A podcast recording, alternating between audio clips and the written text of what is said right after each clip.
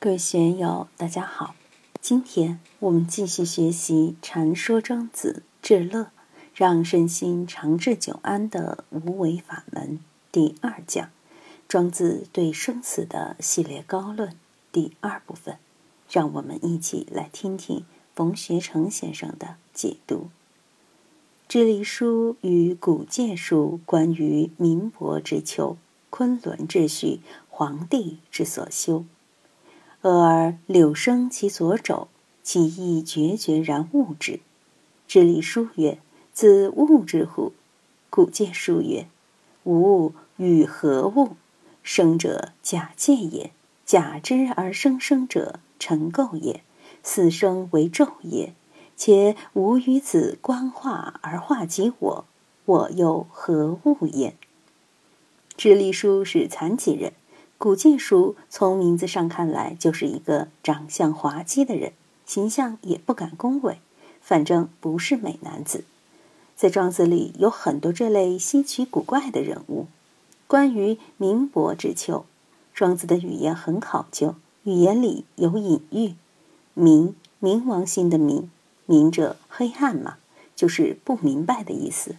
伯呢，是老大的意思，在这里用明伯这个词。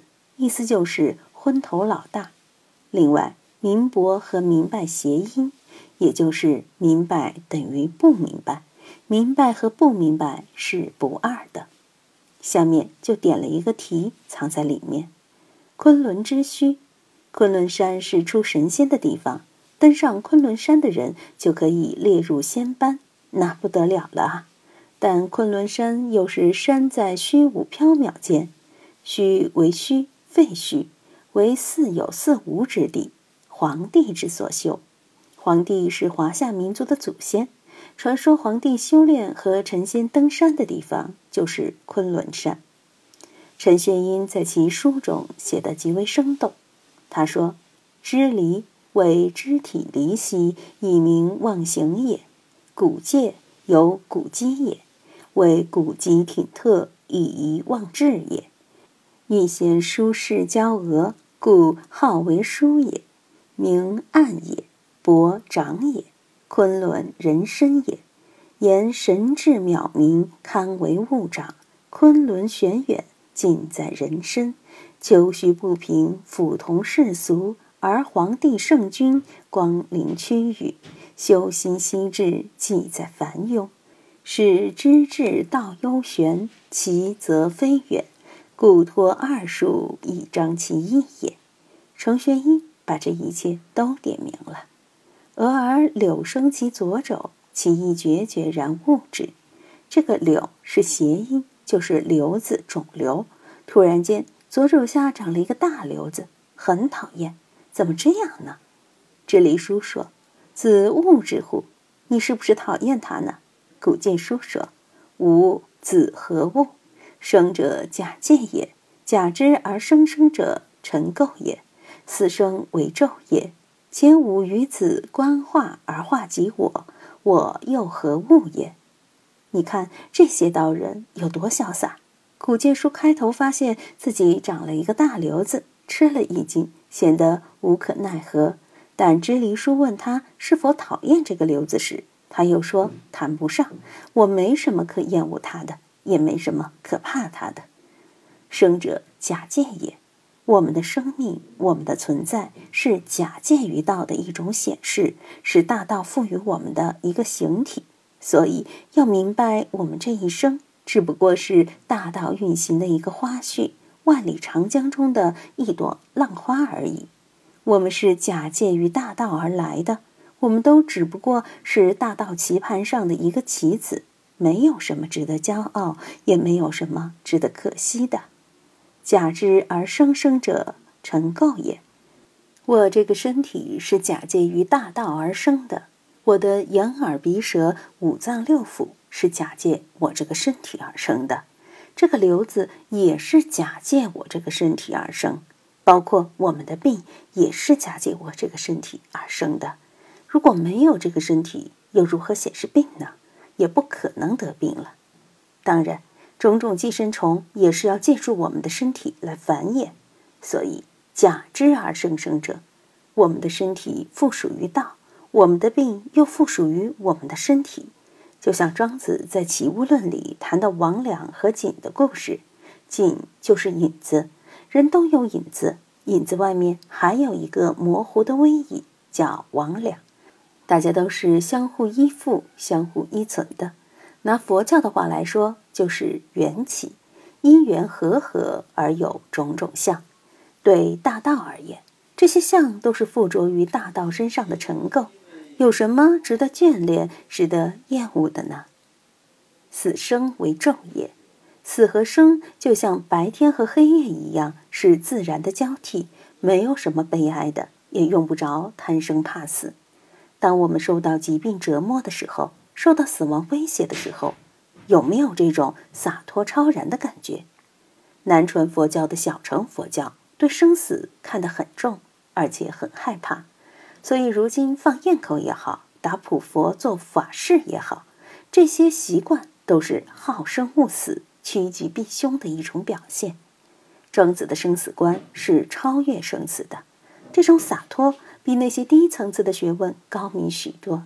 禅宗的生死观就是与庄子一脉相通的。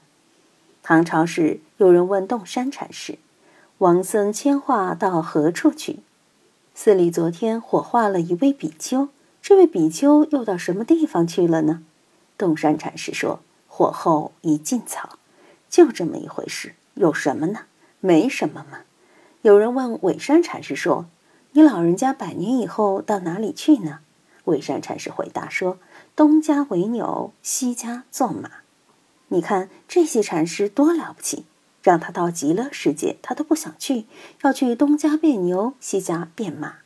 禅宗的这些思想和庄子是一脉相通的。且吾与子观化而化及我，我又何物也？这句话实在了不起。我们都是学道的人，平常观察宇宙万物的变化，观察人世人生的变化。观察自然界的运行变化，但是今天画到我身上来了，自己就受不了了，这怎么行呢？我们平常谈佛法，谈生死，谈唯物主义，谈辩证法，洋洋洒洒的，但当画到自己头上时，自己就受不了了，怎么行呢？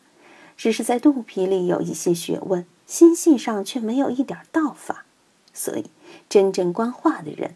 不仅要观他画，还要观自画，要看到自己的变化。我们看别人的变化都很容易。前几年我去参加同学会，见到三十年前的男同学、女同学，自己都吓了一跳。以前很漂亮的女同学，咋就变成老太婆了呢？以前年轻帅气的男同学，咋也变成老头子了呢？自己回家一照镜子，才发现自己也变成老头子了。但如果不去参加同学会，不和同龄人比较，自己就没有多大的感觉，就还一直停留在二三十年前的感觉上，总觉得大家都还是年轻人。结果一见面才发现都老了。我看到人家变老了，人家见到我也变老了。所以我们要观化而化及我，不管是学佛也好，学道也好，不管学什么，一定要。观化即我，观他人容易，说别人的是非长短太容易了。但如何面对自己的是非长短，面对自己的生死问题，这才是最关键的。庄子在《齐物论》里说：“道行之而成，既然是行之而成，那就不能仅停留在口头上，不能只知道去说大道的运行。我们修道需要行之而成，路是自己走出来的。”不是别人把你捆绑上路的，所以光化即我十分重要，是修行的根本方法。一切修行的秘诀都在这四个字上了。如果丢开了“化即我”这三个字，你就不是一个道人，只是一个学者而已。我又何物也？我自己就是大道运行的一个场所，我自身的变化只不过是大道在我身上的掩饰。有什么必要去厌恶它呢？厌恶它，你就太不懂事，太不明道了。庄子的这几句话实在太妙了。所以，生者假借也，假之而生生者，尘垢也。世间万物万象，包括我们的身体及身体上的种种疾病，这些都是附着于大道身上的尘垢。如果我们把这个看破了，那就生死为昼夜了，自然就观化而化及我，我又何物也？观化而化及我，我又何物也？这个话，我们要反复参想，反复琢磨。这不仅是对我们的精神生命而言，在生意场上、功名利禄上，也都需要留意。我当组织部长时，主宰别人的生杀大权。我很愉快，把别人的帽子揭了，人家是敢怒不敢言。过两天，上级领导部门来揭我的帽子时，我就受不了了。所以，我们面对生活工作时，不能把这句话仅当做一种哲学来看，而是要把它作为一种观念、一种原则来看，并推演到我们心性及生活的方方面面去。只有这样做了，我们才会真正的受用。在这里学学七佛记中的一记，可以参照对比。假借四大以为身，心本无生应尽有。前进若无心亦无，罪福如幻起亦灭。